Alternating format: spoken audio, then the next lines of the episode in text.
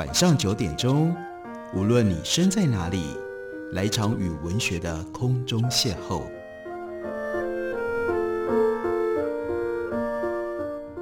杨照谈书，邀您一同遨游文学世界，认识古今中外的经典之作。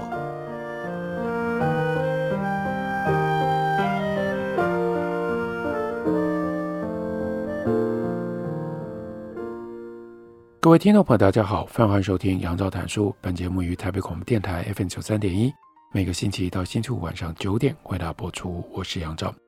在今天的节目当中，要为大家介绍的，这是一位法国作者，他原来是用法文写的，作者的名字是 Jean-Christophe Brissot。这本书呢，它的中文翻译刚刚由商周出版公司出版，译成书名是《希特勒的宾客部》。在书里面。动用了非常特别的一份史料，那是当年在第二次世界大战欧战的部分刚刚结束，苏联的军队打进到德国的柏林，希特勒自杀之后，当时有一份希特勒在位的时候宴客的签名簿，被苏联的军方给没收了。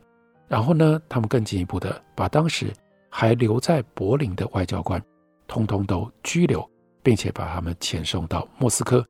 让他们在莫斯科接受审问，而审问他们的最重要的依据，也就是这一份宴客名单，要他们仔细的交代为什么他们的名字会在希特勒的宴客宾客的名单上面。这里有非常特别的人，例如说，名字出现在一九三九年四月二十号，希特勒五十岁生日的这场宴会上，有一个人名字叫做王替夫。这个人是谁呢？那天他出席，但是呢，他坐得比较远，他被分配到比较差的位置，离那些达官贵人有一点距离。不过他还是看到了所有的这一切，什么呢？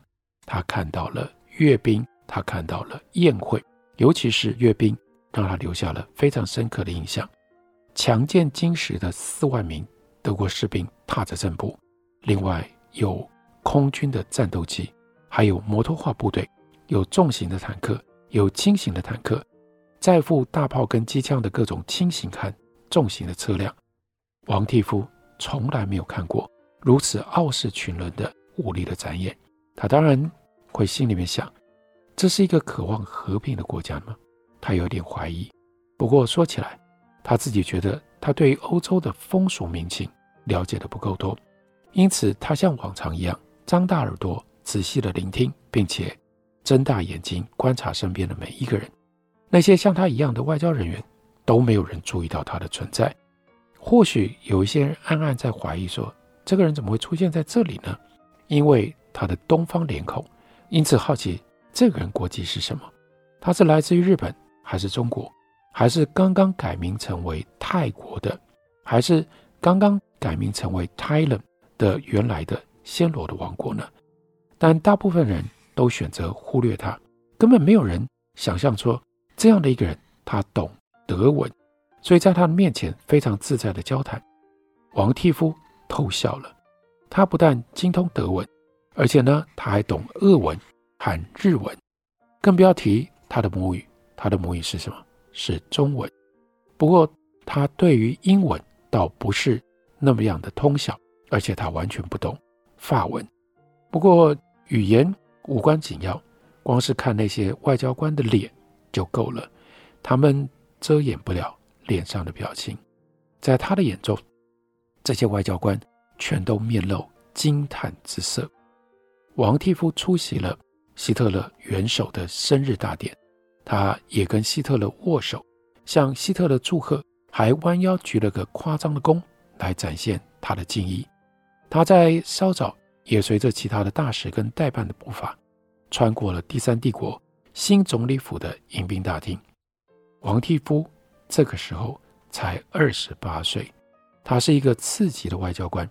在一九三九年四月二十号这一天，签名簿上没有他的名字，但几个月后他会参加其他的场合，亲笔签下他的大名。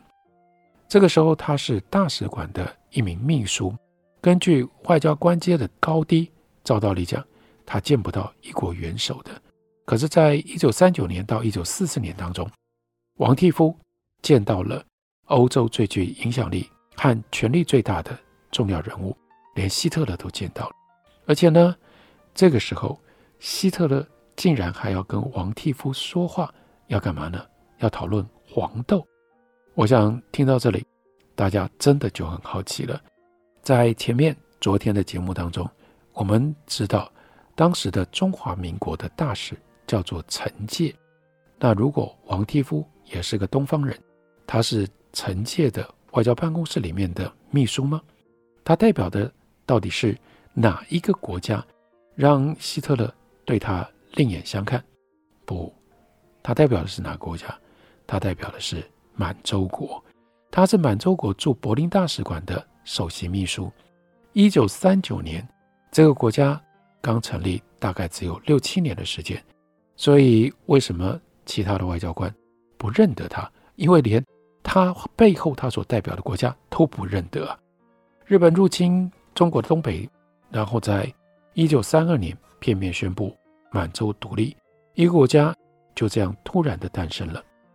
国际社会有很多谴责的声音，只有少数十几国例外，纳粹德国是其中的一国，另外承认满洲国的还有法西斯的意大利。以及弗朗哥所带领、所统帅的西班牙，王替夫并不喜欢日本人。他生而为中国人，他口中说的是中文，他也自认自己是一个中国人。不过，这个聪明的年轻人却全心全意为日本所控制的傀儡国效命。他是满洲国在欧洲实体跟政治的代表，他借此得到了丰厚的薪水，还得到了周游列国的机会。开开心心地成为新兴国家的外交代表，踏入了国际舞台。最重要的莫过于王替夫，只要接受这个职位，他就安全了。几年前，一名日本军官以温和平缓的口气，在王替夫的耳边如此告诉他：“那是一九三二年所发生的事情。当时，王替夫被关在满洲北部一间脏兮兮的囚房里。”他是一个二十一岁的大学生。几个礼拜前，他带领了几次反占领，也就是反对日本人的运动。接着，他被逮捕，他被关进到监牢里。那这是一个交换的条件。为了生存，他必须背叛自己原来的国家中国吗？他必须背弃他的理想，为占领的军方，为这个傀儡的国家效命吗？他拒绝了。他宁愿死，也不愿卖国。他不愿意自己的语言才能被敌人运用。日本的军官没有插话，只是专注的聆听，看似已经理解了他的选择。这个时候，这个日本军官跟他行了个礼，离开了牢房。晚上，几名狱卒来到他的门前，没有任何交谈，也没有提出任何的解释。他的头突然之间被套上带子。他被拖进走道，他的双腿撞击着阶梯，他呼吸急促。突然之间，四周的空气变得冷而且轻。他到了室外了。下一秒，人们要他爬上一张桌子，到底是桌子还是平台？说不定是一张凳子。一阵晃动，啊，这是一辆卡车。他的身边发出了好几声的呻吟，车子不断的左右晃动。他失去了平衡，花了一点功夫才坐好。恐惧在他的心头扩散。当人们把他拖下车，一阵寒风吹得他脸发疼，带着湿气而且非常冷冽的风，他的脚都冻僵了。地面很光滑，让他没有办法保持平衡。他站在走在冰上。人们拿走他头上的带子，他终于看清楚身边的景色。他明白了，他要死了。在他的面前是松花江。小时候，他和家人来这里，在结冰的河面上玩耍。日本人靠近这群囚犯，他们全都是中国人。日本人举枪瞄准他们的后颈，一个接一个枪决，砰！他们的身躯骤然倾颓，沉重地倒在结冰的河面上，发出低沉的碎裂声。有一只手抓住了王替夫，轮到他了。斗大的汗珠流了下来。他双眼紧盯着那深不见底的松花江，幽暗深沉，有如水银的松花江。士兵上前一步，举起步枪。当王替夫回过神来的时候，他已经回到囚房，躺在熟悉的草席上。那名日本军官又回来了，跟他道歉，说：“哎呀，我们有人搞错了，我们并没有要枪毙你啊。”接着呢，日本军官再问一次。你有没有改变心意啊？还是你仍然执意要拒绝担任我们的外交官呢？松花江带走了王地夫所有的勇气，他决定要活下去。六个月之后呢，王地夫到了苏联境内，在西伯利亚的契塔这是他第一次为满洲国领事馆工作。在俄罗斯的荒野之地，他见识到了严峻刻苦的生活。同时，他也认识了莫斯科的政治警察、内务人民委员会的前身——全俄肃反委员会的残暴。身为日本间谍的他，在那里待了三年半，在赤塔待了整整的三年半。冬天看似无止无尽，气温降到摄氏零下二十度，实在难以忍受。但是呢，他不抱怨，想尽办法专心工作。日本人对这名刚加入他们的生力军。非常的满意，温顺、好用又有效率。后来满洲国打算在柏林设置大使馆，王替夫就被派了过来。这是他第一次踏上欧洲大陆。满洲国当时驻德国的大使叫做吕一文，但是他对德文一窍不通。这就是为什么王蒂夫担任他的副手。他们一行人在一九三八年的十二月底到达了柏林，他们受到何等的欢迎！简直像国家元首一般风光。我想绝大部分的听众朋友不知道有这一页的历史，满洲国和纳粹德国之间的外交关系。我们休息一会儿，等我回来继续聊。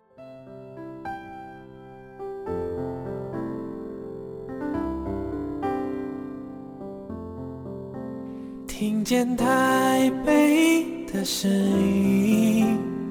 拥有颗热情的心，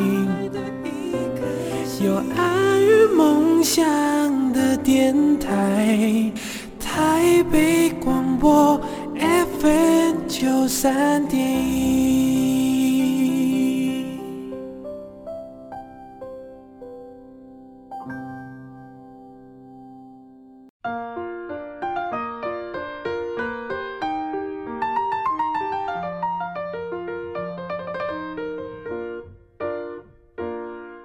感谢您继续收听杨照谈书。本节目于台北广播电台 FM 九三点一，每个星期一到星期五晚上九点为大家播出到九点半。今天为大家介绍的这本书是希特勒的宾客簿。希特勒曾经有过的重要外交的宴会，除了一九三九年四月二十号，这是元首希特勒五十岁的大寿，另外还有一场发生在一九三九年十一月八号，但这一场的背景，它的来历。就更特别了。在一九三九年十一月八号，发生了一件非常特别的事情。这个时候，有一位当年三十五岁的木工，他耗费了一整年精心策划，他把慕尼黑一家酒馆的柱子予以改造。为什么要做这件事情呢？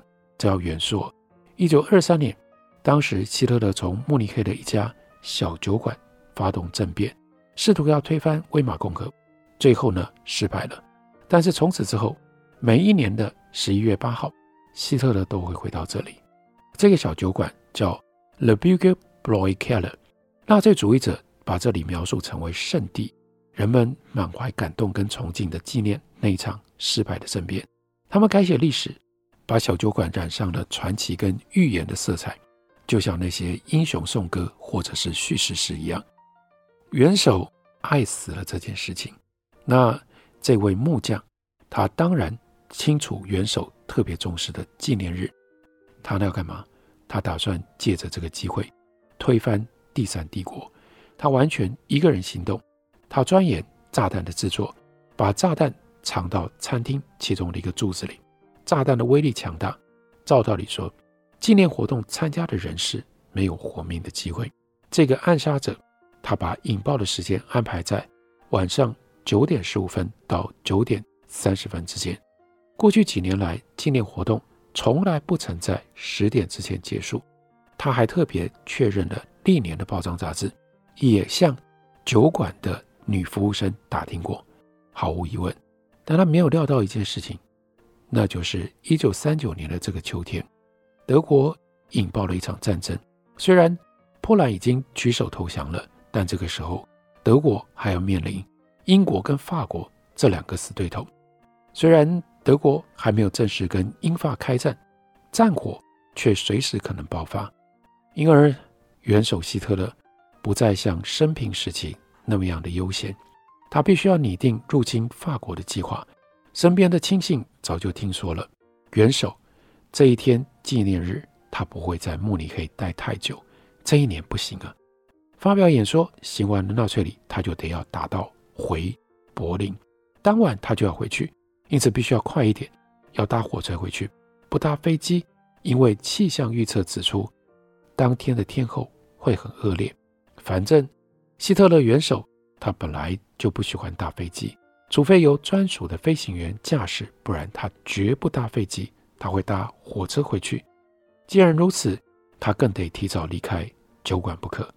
晚上九点零七分就要出发，比以往都要早得多。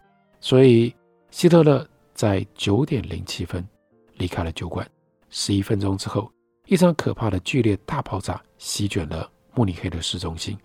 炸弹摧毁了酒馆大半的面积，一共造成了八个人丧命，但是里面没有任何、没有半个纳粹的领导人，他们都走了。但是更特别的是，德国当局他们的反应，他们无意掩盖爆炸事件，反而抓紧机会大肆宣传，增加声势。看呐、希特勒居然逃过布局如此缜密的暗杀行动，这还能够相信什么？当然是神力在后面保佑啊！这证明了希特勒肩负全德国的命运。热情澎湃的全国媒体忙着歌功颂德。德意志汇报宣称，星象早就已显示元首绝对不会遭遇任何的不幸。德国通讯社甚至更进一步，几乎以基督教预言的口吻描述，在酒馆的攻击事件一传来，我们不禁暂停呼吸好几秒。但我们的心中立刻满意难以描述的欣喜和感谢，元首安然无事，感谢上天。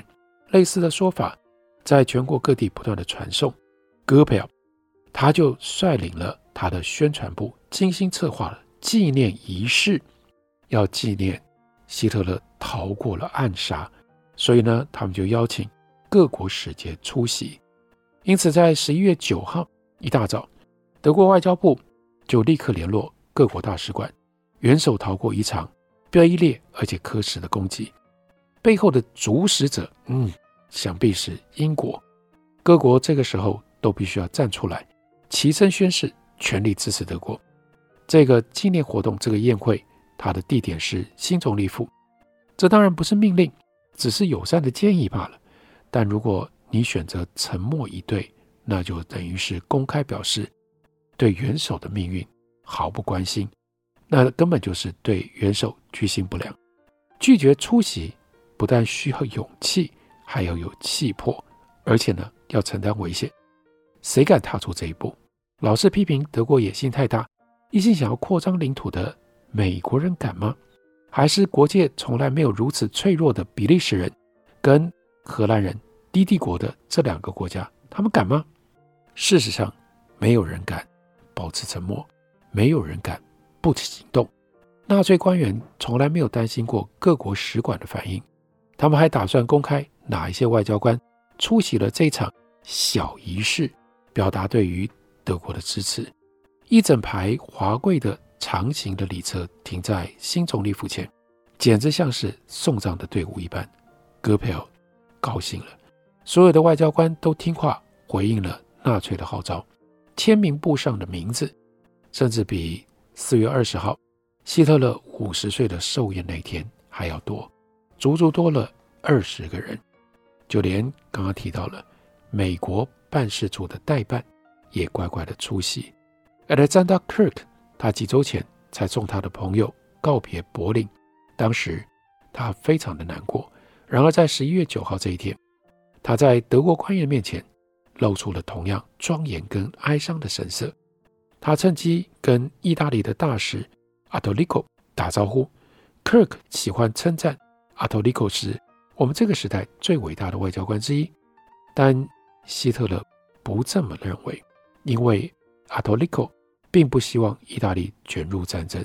希特勒为此火冒三丈。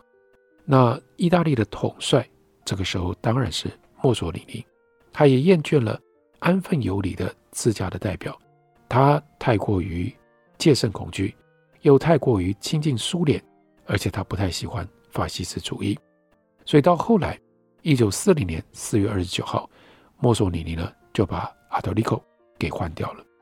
在这场仪式当中，荷兰代表也现身了，不像邻国比利时只派一个人来出席，他们的呢是结伴同行，除了大使本人，还带了几名参事以及驻德陆军武官，个个都打扮得非常的体面，一共来了六个人。他们是不是想要借此展现荷兰的善意，希望可以跟强盛的邻国和平共处呢？同时提醒柏林要尊重荷兰的中立地位跟国界。不过这些事后都证明是白费功夫。事实上，我们几乎可以打赌，这一年的十一月九号，当纳粹高官看到荷兰人的时候，他们心头涌起的应该是一种轻蔑的感受。看看他们还在期待。第三帝国手下留情，多么讽刺啊！再过几个小时，他们就会明白，他们会红着脸，可能是怒火攻心，也可能是羞愧难耐。不管如何，他们此刻的犹豫不安都会得到解答，也就是柏林既不尊重他们，也不在乎所谓的中立。在十一月九号这一天，德国逮捕了两名英国的探员，其中牵涉使得一名。荷兰的军官受到重伤，后来不幸身亡，这称之为叫做 Venlo 事件。Venlo 事件发生的地方是荷兰小镇，在柏林东方六百公里处，靠近两国的边界。当荷兰代表正在那本签名簿上留下大名的时候，亲卫队旗下一支特遣队就在 Venlo 抓走了两名英国探员，还杀死了一名。荷兰的军官，这项行动将在几天之后公诸于世。德国官方宣称此举是为了要逮捕涉入小酒馆攻击事件的英国间谍，他们不得不出手行动。但这是一派胡言。这个木匠暗杀者跟英国没有任何的瓜葛。这两名探员的确为英国陛下的秘密情报局服务，但他们的任务。其实是收集反希特勒人士暗中活动的情报。众所皆知，柏林接下来会在一九四零年五月以分漏事件为理由入侵荷兰。这些英国间谍当时不就跟荷兰探员合作吗？而荷兰会为了展现对英国的支持，自行放弃中立国的地位。所以，多么奇特的历史的事件，为了纪念希特勒没死。举行了这样一场宴会，又是多么反讽的一种发展！就在荷兰派了六个人去参加这个仪式的同时，事实上德国强行进入荷兰的领土，这已经破坏了荷兰的中立。这是第二次世界大战当中非常非常奇特的一页。